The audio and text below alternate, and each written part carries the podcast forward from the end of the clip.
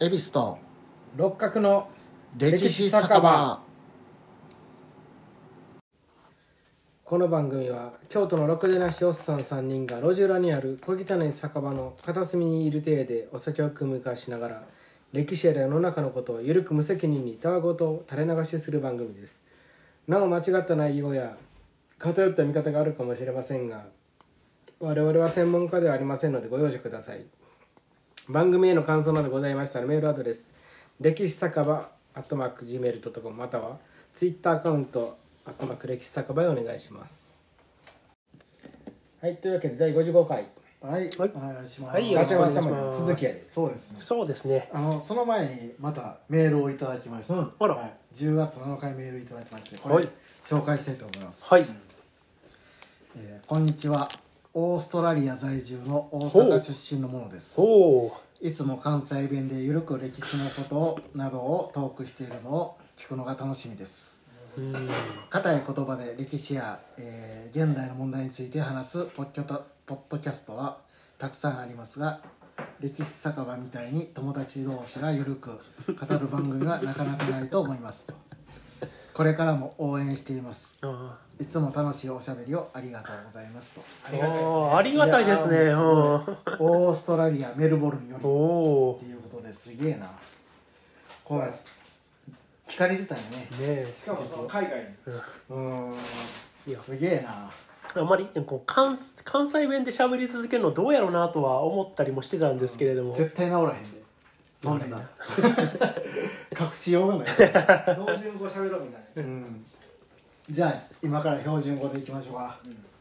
やりましょいきまひょいきまひょうやりましょやりません。うなる ほどそれ標まあ、はいまあいいや、はい。えー、で、まずお酒ですね。はい。あそうですね、はい。えー、お酒は、えー、今回は、え佐々ー木、さんや京都の、えー、佐々木酒造さん。はい。もううちのうちのあのよくの御用達です御用達の、えー、佐の、々木酒造さんえー、純米吟醸酒の、えー、聚楽台。はい。さあまさに秀吉の秀吉ですね。はい、これを、えー、扱ん扱で、いねはい、いただきます。時代はまあちょっと作ってますんでえ、あの出来次第飲んで出来次第飲んでいきましょうはい、い、うん、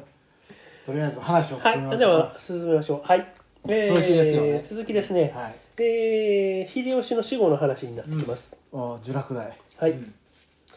えー、千六百年。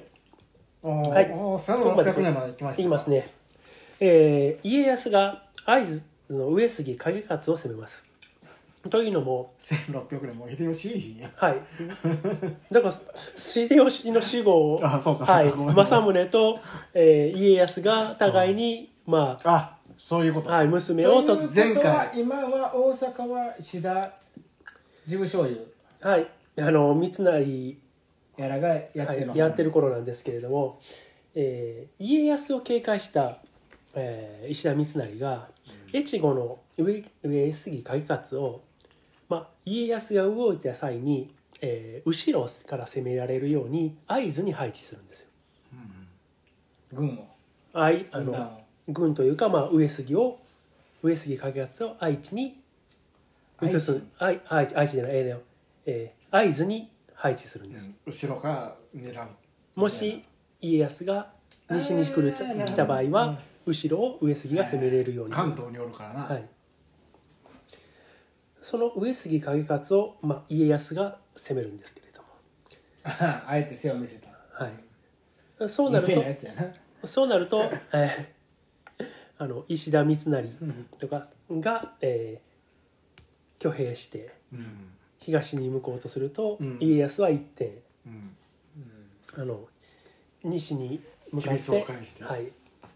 小山会議ってやつやなはい、うん小山会議やったっけいや知らん小山会議は関ヶ原とかでも関関ヶヶ原原の時代やもんねまあ関ヶ原ですね、で、あだから関小山会議やああそうなんや、はいうんなのそういうのがあったんやなうんので、どっちにつくっていうやつやで家康が上杉を攻めると政宗も、えーみえー現在宮城県の南部の方にある、えー上杉領の白石城を攻め落とします、まあ、家康に、まあ、協力してということなんですけれども、でこの際に、えー家康は、まあまさえー政宗に対してその攻め落とした城はもう攻め落とした領地はもう政宗の所領とするみたいなああなるほどそういう、んあの覚書きみたいなのを書いて渡したそうなんですけれども、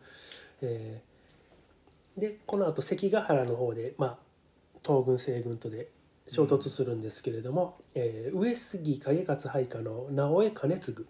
これが、有名や、はい、これが、えー徳川側についてる最上が攻めるんですよ。うん、さらに来たのはい、でその際に、えー政宗の側近であるか、えー片倉景綱は、まあ、双方疲弊されればさせればよいというふうに進言するんですけれども、んえー政宗は、まあ、家康に恩を売るためとまたこの頃は母が実家に戻っているのでその実家に戻った母のために援軍を派遣します。うんでまた、えー、と上杉領である、えー宮城県の勝田郡の湯原城というところを、まあ、攻めてその子を攻め落としますうんで関ヶ原の戦いというのがまあ簡単にうんあっさりと勝負が決まってしまうのでそう,、なると数時間で終わったもんね、直江兼次は出羽の国から撤退しますうん、実はその同時期にそっちで戦ってたんやそっちでも戦ってたうんんです、はい、それは知らんかったなで政宗は自ら福島城を攻略するんですけれどもこれはうまいこといかなかったみたいですへね、えただそれで、とまあ、取り戻した勝田軍2万石というのは、まあ、政宗の領地になったんですけれども、そのまあ、それ以外の恩賞を、まあまあ、家康に求めるんですけれども、この最上に対してその伊達がまあ援軍出したんですけれども、えー北陸の南部家もおう南部家出てきたも最上に対して援軍を送っていたんですよ。うんでその南部家で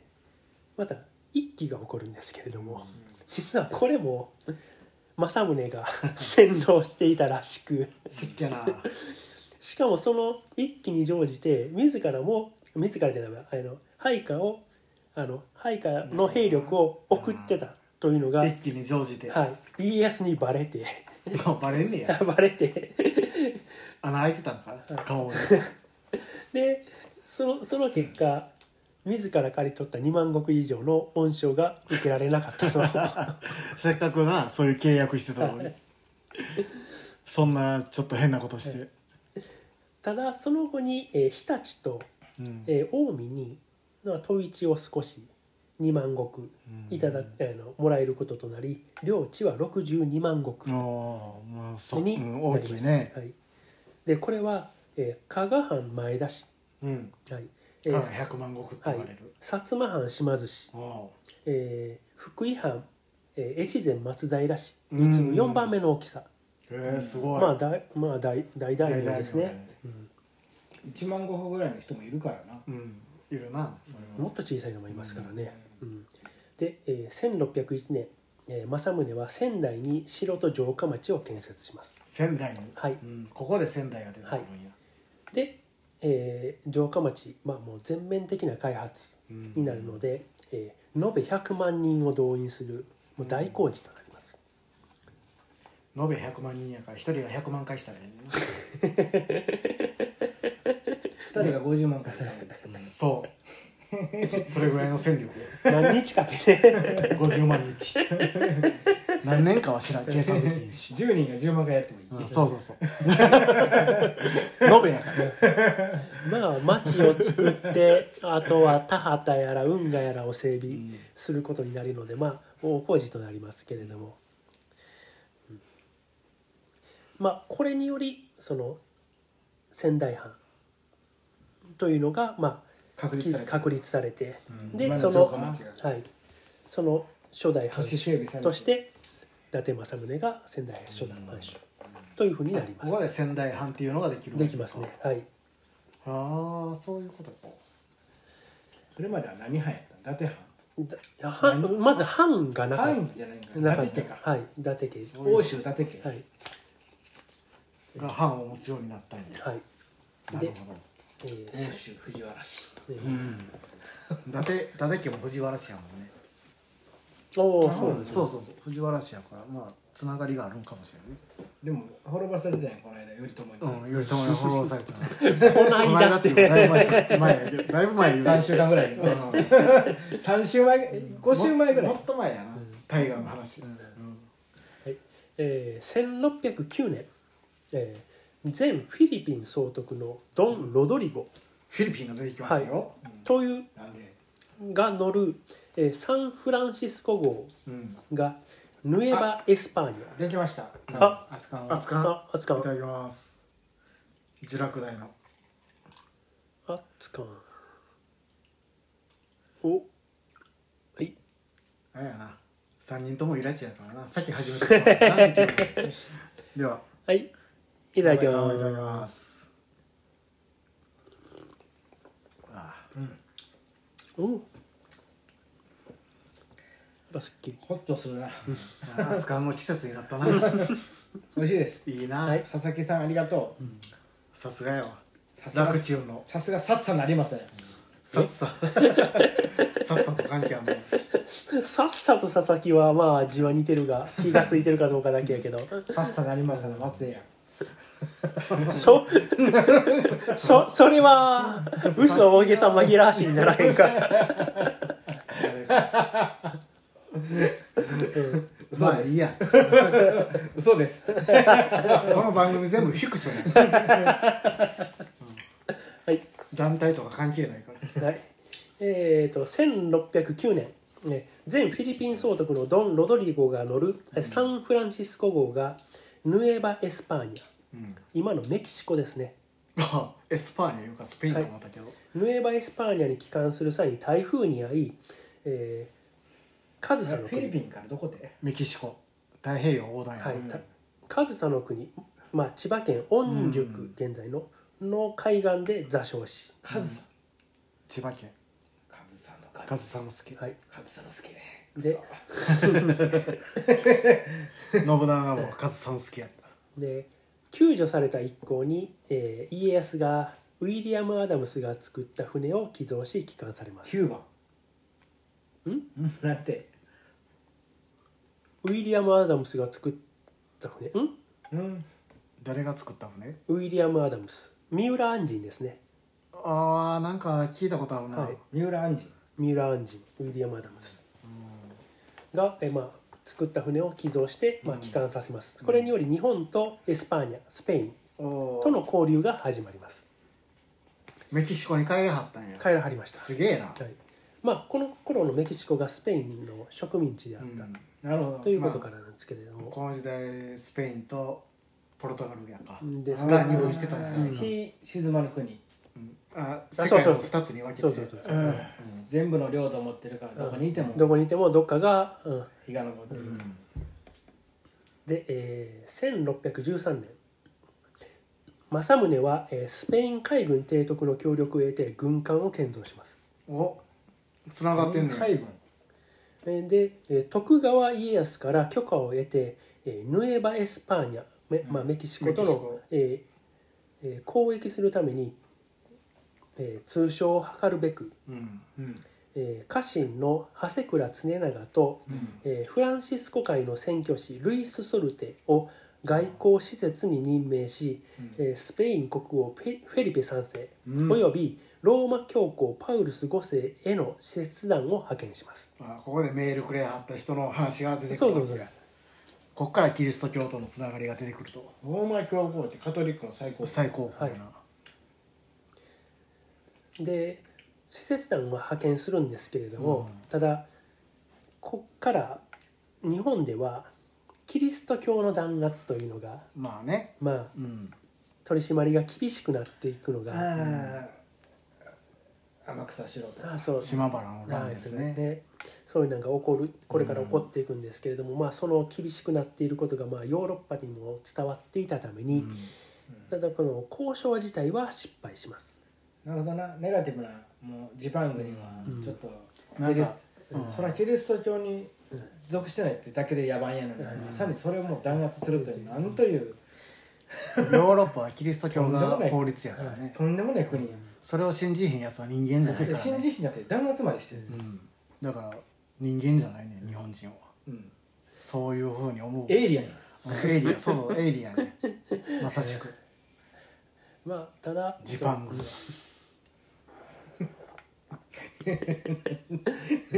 ただ政宗はその書状の中ではそのキリスト教布教に協力するだとか、うん うん、そういうそういうふうなことを書いた政府に反対しとる、政府というかあの書いた書状を持っていかしたんですけれども、まあ、結局は成功せえへんかったと,、その船はスペインまで行ったんえー、とメキシコまでですあそっちに行くんや太平洋横断でメメキキシシコに行くんやメキシコフへィリ行っピン2世っててメキシコなのいやスペインにいるんですよそこからメキシコから、えあーそういメうメキシコかでらメキシコ行あってメキシコからあのメキシコからあメキシコ大陸横断しでて大陸横断して大西洋ヨーをロッパ船で渡ってスペインに上陸すしげたえなその方が早かったよ陸路と、まあ中国から行くアフリカもあるよねうんでそこから陸路で、まあ、ローマまで行ってうんでへローマえすげえローマ教皇に謁見してうんこの長谷倉常長は、うんえーローマ市民権と貴族の位得てますし、おうんで、えーーさあさあかしらけどなんかそんなんやで洗あのキリスト教の洗礼を受けて、うんえードン・フィリッポ・フランシスコ・ファセクラっていう洗礼名を、フファセクラになったァセクラです、うんという洗礼名を受けてるらしいですねあ昔日本語ってハハヒフヘホはファフィフヘホやったらしいから、あそうなんですうか、ん、そのままかもしれんねもしかしへてえその時代もファセクなラ、んか蝶々もテフテフやったしな、あそうフ ファセクラテフテフ 長谷倉テフテフハセクラ、分断軍団っぽくなる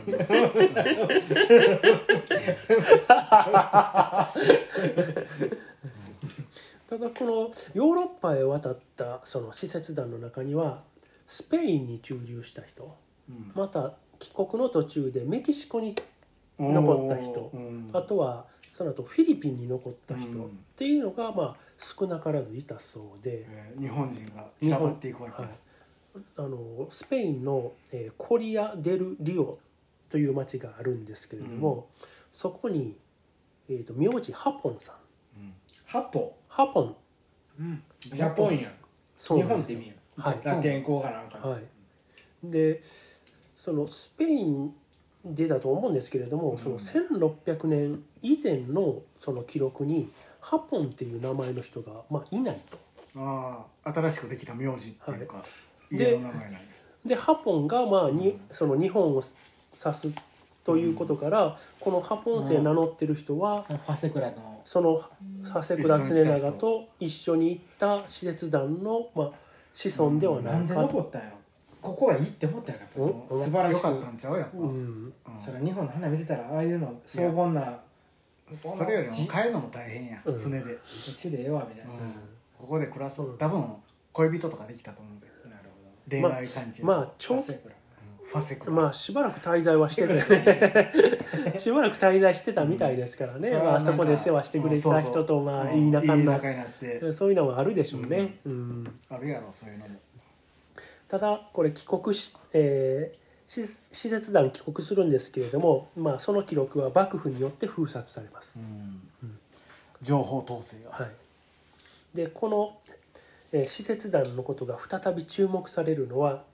えー明治に入って岩倉遣欧使節団がうんヨーロッパに行った際にその足跡をあ目あの当たりします。だからヨーロッパに残ってたわけや大久保利通も連れてたやつあの岩倉智美、はい、あとはあれですよあの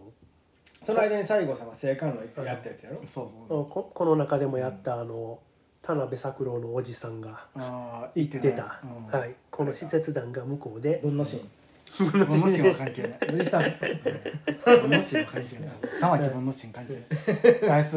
国に出たことないから長州も出たことないから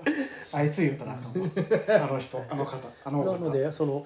政宗が書いおじさんっていうかた書状とかあとは長谷倉常長がその謁見した際の絵とかが向こうに残ってたらしくて、ええそういうのまはたジャポンが来たとはい、ジャポンが来たと、うんうん前もま来前たってに、のはまあ、だいぶ前にもこんなん来たぞっあだていぶ200万前ってだいぶ前ね200年前250年ほど前なんです実は来とってんぞと、うん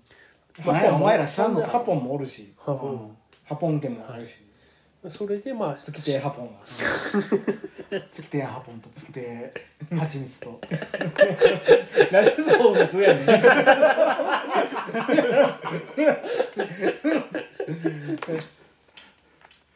親子でおったわけで、 そうか知らんけどはいえー、とあとは1614年うんになると、えー大阪冬の陣、うん、えー、よくいよいよ翌15豊年臣が、はい、夏の陣、うんこれにまあ徳川方としてうん、参戦しますでまあ何の因果かさっきのさら同世代の真田幸村はもう冬の陣で死んで豊臣が戦ってあの雪村は夏の陣です、あれそうだったっけ冬の陣が先で夏の陣が後ああはいえーでこの夏の陣の際なんですけれども、えー天王寺の戦いええうんといってその南側から大阪はいまあ、攻めた際にその政政宗の前方で、えー、と神保す、えー、助重うんなんというその、まあか聞いたことあるなはいまあ、神保家はあの富山越中の国を治めてた神保家の流れを組む人物なのでそれで神保はし名前は聞いたことあるんですそかれな大阪型ででこれが、えー徳川方で、うんえー神保方が、まあえー前方でその明石照積これはもともと浮田家にいた人物らしいんですけれども来たら言えよこれと戦ってたんですけれどもこの神保の部隊が改装し始めます。もう逃げていくと、はい北秀家のとこ強いね結構うーんそう関ヶか原で一番頑張った浮田家やもあそうなんや、はい浮田が一番頑張ってたんやまあ西んあ軍とでは何もしとらんよあ そう島津は島津島津島津は何は何ももししてへんやんあそうなんだからまあやった言うたら浮田秀え家ー浮田かまあ毛利毛利がまあへえてんもうもうまあなまあ大してあのや大将ってや総大将やっただよなからその時も秀吉はなしついてたっていうのは何やうねんんえでもこの改装した神保隊なんですけれども政宗の方部隊の方に、まあ、逃げてくるので、うんえー政宗はその神保隊もろとも明石隊を銃撃しますうんまそのたまたなんか前も言うてたのじ そゅ一緒に銃撃すあるとのそのため、えー神保隊全滅しますああで後にえーこの神保家の、味方もろと思ってはい、神保家の家臣、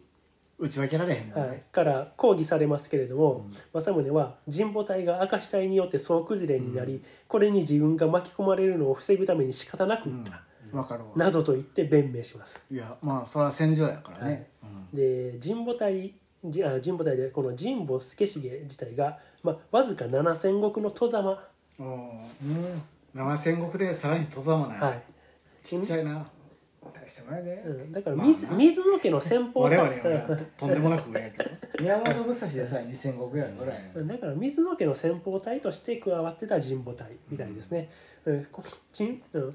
7,000石の、まあ、神保家と60万石の大名である伊達家では争いにならないため、うん伊達家おたお咎めなしになりうます、んああ土俵に人ら上がってへんうん経済力でも買ってるわけやしかもまあいあの家康とのつながりもうんありますしね、うんで大阪の陣が終わって豊臣が滅ぶと、まあ、世の中の情勢というのがもう落ち着いていきますよね、えーこうなると政宗は、えー藩内の開発うんこちそらっにちに集中するもわけや力を入れていきますね、争いがなくなったし、で北上川うんあの北陸流れる北上川ですけれども、うんえー現在はね、えー宮城県の北の右あの東の端の方に小値賀半島ってあるんですけれども、うんん宮城、宮城県あ太平洋側太平洋側小値賀半島小値賀半島って、えー付け根ぐらいに目川原発があってっていうへー大塚半島の北に今北上川広く流れてるんですけれども旧北上川というのが北上川から流れててそれが石巻にうん流れるんですけれどもその石巻の港を整備します。うん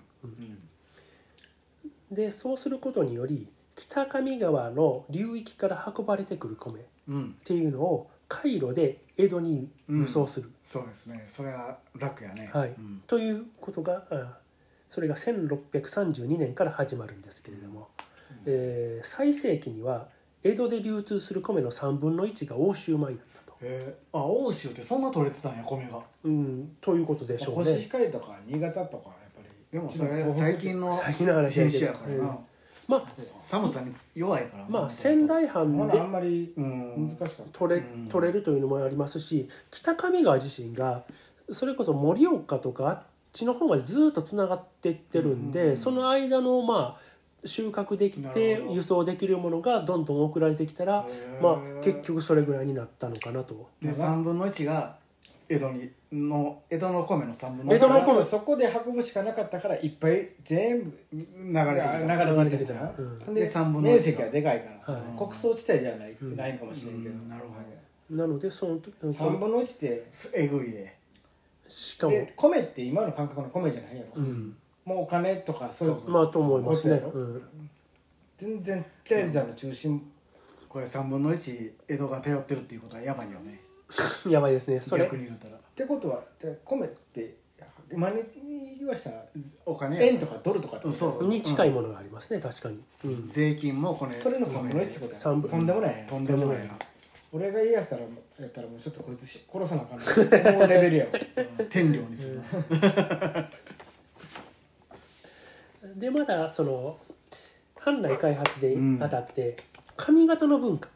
というのを積極的に取り入れようとします、 京都のはい、宮城京都大阪で畿内から義士とか大工とかを招聘してうんでもともとあった文化と、えー桃山文化ですね、まあ、この当時の髪型の文化これを融合させたような様式というのが、まあ、確立されていきます、ね職人を仙台に呼んできたんやはい、うん多分食文化とかもその時に入ってきたのかなとは思いますへーそうなんね、や食文化あの京都のうん晩ご飯のおかずうんとかでおばんざいっていうおのがばあるんんですざよいよねねおかずのことをおばはんが作るからおばんざいちゃうのよ夜おばはんのお惣菜両ばんざい夜のおばん の ざいあの食べ物あ の夜にご飯を作るからおばはん、うん、 なんですけれども仙台でもおばんざいっていうみたいですねああそうなんや、はいへ食べたのえかだからお京都と仙台のつながりがあんねやそういうところにそういうとあると思いますこねね、へうんでまたあの神社仏閣えうん、というのを整備していきますうん、で宗教は大事やではい、またあのその政宗のそのが師匠と仰いだ、えー、古いえー古才宗一が、まあ、臨済宗明神寺派だったので、えー、臨その同じくあ臨済宗明前週神や言ってたあの明神寺派の、えー、随願寺というのがあるんですけれども、まあ、そこを、まあ、改修して改修して神願随願寺になったんだったかなとうん、なるほどうんそそれが、まあ、伊達家肥後のもと、まあ、江戸時代大いにあ栄えたそうです、あとは大崎八幡宮とこの瑞願寺の本堂が現在も国宝に指定されてるんだったかなうん、あとはね料理、うん、うんうん、知らんなそれも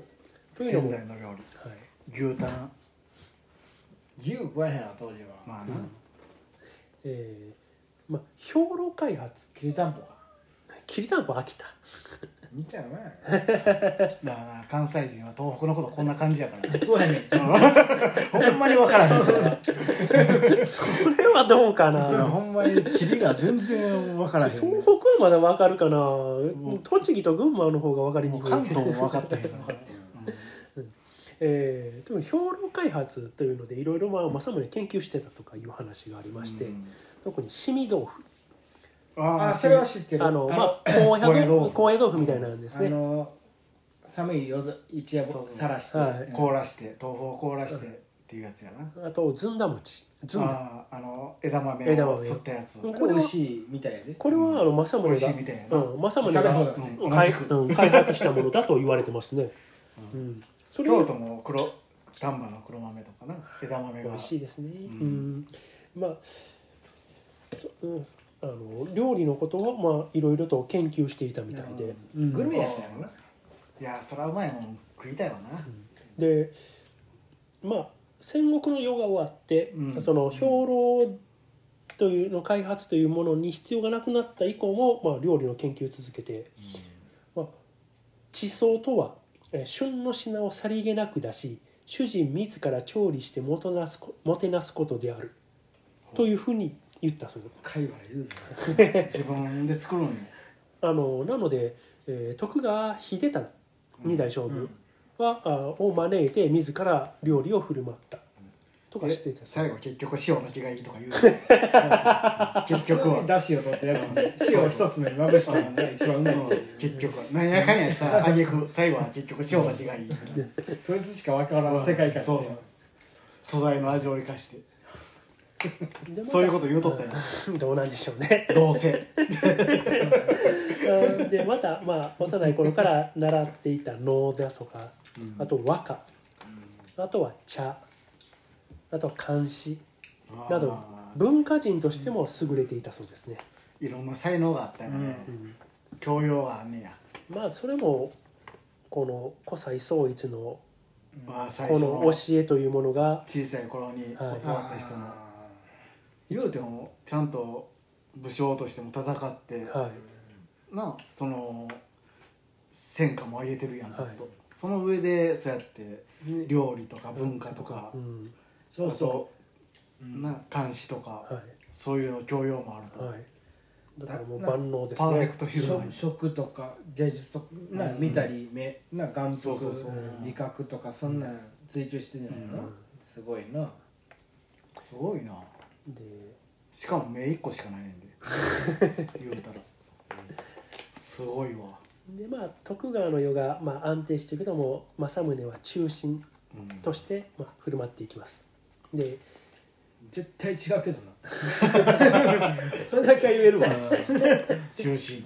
何の中性も使ってへんはずやねで家光が三代の将軍にうんああなるとそれぐらいの時こそ家光の時にあれが起こるんやわおな島原の乱がまあいいけどで家光がその、まあ、将軍になる際に、えー生まれ持っての将軍である、ああそうというのは家光のなはい三大将軍を、はい、政宗はすぐさま「うん誰も依存はありますまい」うんと答えるとか、あとは家光が参勤交代制うんを発布すると、えー発布する際に、えー今後は諸大名を家臣として偶するうん、まあ今まで大名をうんを大名っていうおうんちょっと独立したあれやまああけど、の名手やったことやな、うんあのこの徳川の家臣になると、うんまあ、そういうふうにうんあの言うんですけれども政宗はまたそれには命に背くものがあれば、うん政宗に討伐を仰せつきくだされ、ねえお弁ちゃらす ごいうんうんでうんまあ、このような、まあ、政宗に結対構し年て離れてるやろその時なんて言うたら家だから光20歳ぐらい、うんいやじゃあ同じいや家光ですか家割と近いんちゃう近いねいや10歳以内ちゃうえどうなんでしょうねただ結構おじおじさんというかただ家光はだって家光やろ、政宗生まれた時もう信長が上洛してんじゃうん信長が上洛する前ですいや1年前ろ信長がじゃあ上洛って二十歳ぐらいやろ絶対に二十歳はも住っんとでるややってるやろな2030前ちゃうかな信長が上陸上洛したんで、うん、うん、ろでもそれより10個ぐらい若いもんな家康って多分まだこのあ前そうそうそう、うん、の孫やからなうん、家光はだから年はただ家光はそんなめちゃめちゃじじいってこともでもまあまあそらじじいでもないけど、ただ家光は政宗のことを伊達の親父殿うん、と呼んで慕っていたそうです、やっぱちょっと敬うというかそういう親しみはあったねうん、しかもまあこ言うこと聞いてくれるし、まあ恐ろしさは年上で、まあある種あのそのうん家光はかなりあの政宗を慕ってたみたいで、うん政宗呼んでその戦国時代とかいそそれは自分の言うてることをそうやって言うてくれんねあんかのら戦の話年上の人が、でまた言うてくれるのが、うんそこそこすごい力を持ってる人やからうんまた嬉しいわけ、うんそれが一万石のやつがうんそう言やうてなも家光何もそら感じうんしょうもないですよ何言うてお弁ちゃら使いやがってってなるからな、うんそれは60万石ぐらいある人がうんそう言うてくれるんだもんな、戦国の世を生き抜いた、なのでその戦国時代の話とか、うん秀吉家康の話を、まあ、政宗からあの聞くわけ聞かあのきあのおしま政宗に話してくれというふうに、まあ、聞いてたみたいだっでてす自ね。分のじいさんのその武勇伝とかを聞かせてくれるわけやそういうろことですねええやんちょうど多分だから家康より10個下ぐらいぐらいちゃうかな多分って俺はなんとなく思う。うんけど、政宗ですか。うん、もうちょっとしてちゃうかな。うん。もっと下か、うんまあまあおじきっていうのがいいぐらいのあれなんかな、で70歳を前にして体調不良が続きます政宗が、うんえ小四郎の音量がーであここで出てきた1603年小四郎よでしまったうん小次郎よ1636年4月20日、えー参勤交代に出発するんですけれども政宗急に体調を悪化します70歳やろで江戸に入っても回復の兆しが見えず、えー5月24日、えー68歳で亡くなりあます68歳江戸で死ぬだから去年70歳になりますねあー江戸で死んだ数え年なんで江戸です江戸のその半屋敷で亡くなります、江戸藩邸ではいえー、死因は食道がんと言われてますね、えーあまあ長生きしたしがんがあったんかで臨終の際は、まあ、妻も子も死に顔を見せない、まあ、苦しむような姿は見せたくないというそういうことで、うん、一人で死んじゃう一人で はいまあその、まあ、伊達男の矜持と言いますか見せないっていうのはどうやったの具体的にだからもう部屋に入れないでも死んだって見れるもう誰も来るなっていうこと誰やも車か家臣のものにでもそいつら入れんなみたいな、でも見たんやうん、 まあまあそらな確認する人はあるからそれ確認せえへんかったら分からへんからな、いやいやだからやんかえ俺の首を跳ねてどっか持ってけって言うんかなと思ってああそういうことかいやちゃんと普通に死んだみ たい言うだけ言うたってことやな、まあまあまあうんうんそうで見られたってことやみんなに、そらみんな最後死んだかな残念や平和な時代や からうん戦乱の世が終わってるからで政宗の死を一番悼んだのが家光うんこの家光がは、えー父秀忠が亡くなった時よりも悲しんだそうで、うんはい、まあまあなんとなくわかるわそうでいうの江戸では7日間魚や鳥の殺傷と音を奏でるのが禁止されたそううです、ん全員喪に服せと喪に服せとうんあと犬も殺さなそれはまた先の話 やろまだ先ですね、うんでも魚殺すの言うてんねんから片鱗が出とんな徳川の片鱗がうんこ漏らす片鱗が出てくるそれは片鱗じゃないもっと前の味方が原やからずいぶん前の話おじいちゃんが焼き味噌や言うてなまあそれでもその政宗こういう自画像負けた時のそれはすごいよな自分の絵を描かすって、政宗自身はうん、その江戸幕府に対しての倒幕の意思というのはあったみたいですね。えそうなんやあるやろそのあんねや、だってこんなんめちゃくちゃペテンシャだもんまあ、ずっと付けしてまあ戦っとんな、うんずっと、あのその幕府軍をう、んまあ、仙台に、まあ、おびき寄せてうん、で名取川というのがあるんですけれども、うんそこを人為的にせき止めて来た時に決壊させるとその辺りが結構湿地帯が多かったらしいんで、そいいこ戦い方やそこから勘弁やあの山岳戦に持ち込んで、で疲弊して撤退したのを追撃という作戦は立ててたみたいですうね、ーんででだから軍師としてもすごいな、あれかあぬかるみにさしといて、うん、そこで戦えんようにしといていっぱい引き寄せて大で回戦をできへんようにしてゲリラ山岳戦に持ち込んでいくっていうねしかも山岳戦は血のりがものを言いますかだら、から大回戦にしたら徳川圧倒的はい、に兵数が多いい方が有利なんでで大かその大兵徳川の大兵力を呼び寄せ海戦てで三国志川のを仕組み決壊させて沼地にして動動けんようにけんようにしてから山岳戦山岳戦戦でに持ち込む、賢いはい、素晴らしいそんで撤退するのを追撃すると、やったらええねうんやりいいな多分しなかったのは、うんスペインとの交易ができひんかったことそうなんや多分だからなんか交易だけではなくて軍事的な援助も政宗はスペインから考えてたんではないかと、その取引を止められたからはい、できなかったから、まあ、諦めたんではないかなと、まあ、そういうことは私は調べやってぱり賢いそういうふうに思いましたね。逆に言えば伊達スペイン連合国になってしまうわけやななった可能性はありますねうっまていことは今の日本では全然ないわけやりまなすスペインの、まあもっと拡大解釈したら朝廷すらなくなってるんですよ、可能性はありますねキリスト教国家になってると、うんカトリックの国に、うんなのでそれで追撃した伊達軍軍が来たから、うんでそれがな江戸湾、まあ、東京湾からスペインの艦隊が攻撃みたいな、そういうのを描いてたんではないかな分からんけとはど思います。俺すごいやっぱ北京者と思っててあのうん白装束着たりして、ああしてるもんほな、んであの秀吉の時もあの、うんあじゃあ家康の時になった時もまた一票起こさせてうん2万石と残しうんてこの小さい利益でもやっぱ取ろう取ろうとするアグレッシブさがあるやん、うんなんていうかな金に貪欲というか、うんうん貪欲にに権力ねとか、うんそういうのにこだわっていくっていうかその辺もうんうんメールにありましたよね。ああ確かに大学って書いてあった、ううんん、でな俺がそこで監修したのが今そこのあったやん沼地に誘い込んで計略あうん作戦を立ててたと、うんそこでスペインから軍軍勢、うん援軍を借りれへんかったとこでうんこの俺が伊達政宗の一番の凄みはだからブレーキ踏めたところうんこああなのるほど凄なみうんなんか一手前ってなる人はなると思うねんな、うんああ僕なるな多分ロブナガとかもあうん一手前やった行ってまいりだから、あなるのほどそれが構想して桶狭間で勝つわけやんか、あううん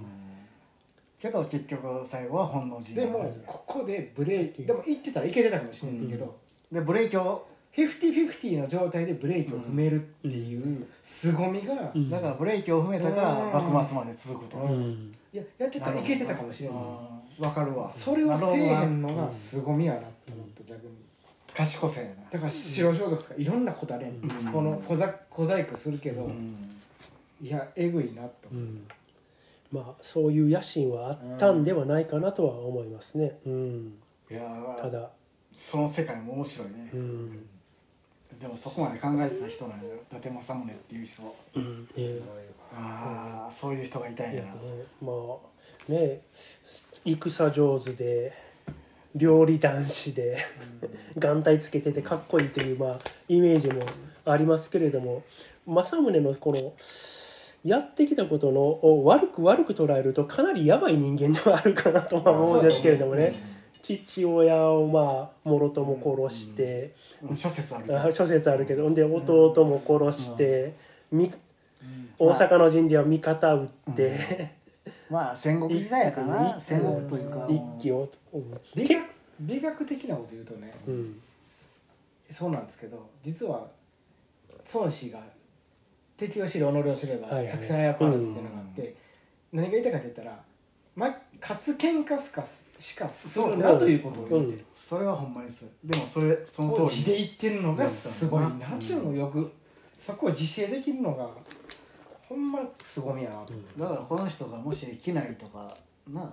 あの中部地方とかに生まれやったら天下よく言われるややんあと20年生まれるのが遅かったとかな早かった逆あーだか早ら、ったとかうん、なのでこの政宗は遅れてきたうん戦国武将と言われて言わまれす、るやんな言われてますわしかるわそう言われるのもわかるな、だからもう10年15年早かったらもうその秀吉がその力蓄える前に、うんあの生まれもとそうやし土地もやなうん生まれる場所ももっと西日本やったらうん統一してる可能性はあるな、まあ、東北をそれで抑えてて北条と組んでたらしかも外国と付き合うスペインと付き合って、その先見の明もあるわけ、うんうんもしかしたらもっと発展してるかもしれないいろんな文明太陽の国エスパーニョーラと交易しようと思うわけやもん、うんその発着眼がやばいよ対等とたあのスペインと日本が対等と対等で立ち会えるわやな多分、こうなっていくと、うんしかなもそう思ったらさもうそれがすうん可能成功してたらさ世界地図すら変わって変わってるやろ多分フィリピンとか台湾とかが日本のるなあなってるかもしれんし、うんすごいスペインと日本で世界を分けてたかもしれんなそしたらなその伊達やの人がさ、んこの辺の米相場とか米相場あるからさ、うんまたスペインにさ「いやそんな金持って帰ってきたら交換比率おかしくなるからダメですよ」っていう上限してたらさ、スペインは滅ばへんかったかもしれないそうそう なるほどなるほどそれは面白いなスペイン南米かアホみたいに金持ってきとったこれを違うんですよ、こうするんですよねそうそう、うんそうやってそれその金を日本に持ってくるとか、うんすごいな面白いねそういう「イフ」があれば、うん考えるのも、でもそういうぐらい世界を変えるかもしれへん人やなうんもしかしたら、うんでもそこでブレーキを踏むというその決断決断力それはすごいね、うん、自分にやれる力があるって分かってるけど、んそれを踏みとどめるっていうな、うん確かに100%じゃないとやらへんっていう、あーだから幕末まで生き残ったし、逆に言えばだから取れへんかったっちゅうのもあかも、うんるまあ取る人はある程度リスクテイクしていく人やねんな、実は、でも やっぱ時代と生まれた場所っていうのもあるし、うんいろいろないろんなもんが積み重なってこうなったんやろな、でも一考え方た結果一方この人はこうやったかもしれない、うんどこに生まれても、うんあ信長実ははやっぱりリスクテイクしていく人、リスクをと取って100取りに行くっていうこと機内の武将になってても実はやってないしてるやつがやっぱりこのライジングしていくなるほどリスクを取ったやつはただもうちょい早くて機内で勢力持ってたら、信長と組んでもっと面白いことになってた可能性はあ る、すもっと凄まじいドラマがそれよりも先に信長を潰してるかもしれないしな、うんもうもっとぐちゃぐちゃの戦乱のようになってるかもしれんしで最後家康が取ると、結局はああいうやつが、結局は家康がうん それは言えてるあと長生きしたやつがうんあと長谷倉常長なんですけれども、うん帰国して2年ほどで亡くなったそうなんですよ、うんうん、なんか疫病にかかって感染したかいや向こうでコロリにあ のコロリ一応そのまあ失意のもと亡くなったというふうな失はいまあそのうまいこと交渉できうなまいいこと交渉が成功せえへんかったからっていうふうに書かれてるんですけれどもい言われてんのがその長谷倉常長がまあ成功しひんかったことからそのキリスト教も帰郷してもうキリスト教を信じひんかったっていうふうな書き方されるのもありますしあとは長谷倉常長自身が2年では死なずに生きていたんですけれどもキリスト教徒であるため、まあ、徳な徳川からのそなるのほあの攻めを受けないために、まあ、2年で死んだということにして政宗がかくまったんではないかど死んだとこいうとにこしとだたってそうか本気で回収した本気で改心しそうなんやでその一緒神を一緒にいたルイス・ソルテのあその書いてたものには、まあ、その生涯そのキリスト教徒として全うしたみたいな書き方がされてるらしいんですじゃあよ。もうマジでうんそのキリスト教に回収してるよ回収してたのかなだかとはら思にい、日本でキリスト教徒が一番増えた時代やからね、うん、今まで現代においてもなのでそのきりもし長谷倉常長がお、まあ、政宗がかくまってたとすれば、その仙台でそのキリスト教を参考にしたこの教育環境が残ったっていう理由はまあ、この千葉のマダムさんがう言うちようなはい、分かりやすいことかなとは思いますね。こういうのが残ってると、はい、ただ政宗自身がそのキリスト教徒とか臨済宗の妙心寺派の方に傾向しているので、その辺りはどうなんかなとは思いましたけれども、うん、仙台とキリスト教のつながりっていうのが、長谷倉のつながりってだけってことかななんかな今のうんうん今回出てた方に関しては伊達政宗は別にキリストとはだキリストとは関係ないかなと長谷倉が持って帰長って谷きて倉とそのまあ一緒に行ったまあうん人物が帰ってきて、まあ少なからずそのキリスト教をその信仰した人間がまあそれ一定数いて残ってたんではないかなとは思いますそうねだそ。のお便りにあったキリスト教の学校とかっていう部分に関してはやっぱりそういう長谷倉のがかくまかくまって生きてたやつらがなんか隠れ、まあそういう下地はあったんかな、隠れキリシタンじゃないけど、うんこの今の節やでうん言うたら伊達政宗が長谷倉かくなって、うんうんその辺からぜひ広まってっていうか残ってたっていう土地に残ってるっていう、カトリキリッシクタンな、ううんんがあったんかなとは思いますね。うんプロテスタントは同じように長崎とかも多いんやろうな隔離ああそうそうそう、うんしら島原の乱とかあの辺の時に、独自の進化をしてるからなキリスト教ああそうそう、う隠れキリシタンの何て言うんやったっけえー隠れキリシタンと何やったっけもう一つ言い方があんねんな一緒のよう な隠れキリシタンとえっ、と何やら忘れた わ出てこうへんねんな隠れキリシタンと何やったっけちょっとこれ聞いうん隠れキリシタンとな何やったかな何でしたっけえっ、ー、となめっちゃ隠れてるキリシタンじゃ ないし何やったかな潜伏ああそう潜伏や潜伏潜伏キリシタン潜違う隠れキリシタンああ言うてるわ隠れキリシタンと潜伏キリシタンじゃないもっとみんな知ってるあれやね多分聞いてる人はあれや言うてはるわそれですわあ潜伏キリシタンや潜伏キキリリシシタタンンででうええんかんなんか違うなるのかほどなうんっていうことではいいやリクエストメールが2週にわた2回にわたってうんまあこれだけ有名な人物なのでうんいろいろねまああのエピソード等々もありますんでねちょっと長くなってしまいましたけれども、はいまあそのキリスト教のという、えー、と仙台のキリスト教の今の普及というか、そういうの陰には伊達政宗の壮大な世界戦略野望があがったと、うなるんスペインとつながりがある、なるほどそういうことやったんや、ほどねうそれが今はしあの信仰となりんうん、教大育になっておもろいな、うん一つの大名の世界戦略、軍事的世界戦略が実はこ時を隔てて信仰というものに変わっていくという不思議な面白バいタフライエフェクトということでしほんた。まやな、はいうまいこと締めたねなあこの辺ではいはい、いはい、ありがとうございますありがとうございました。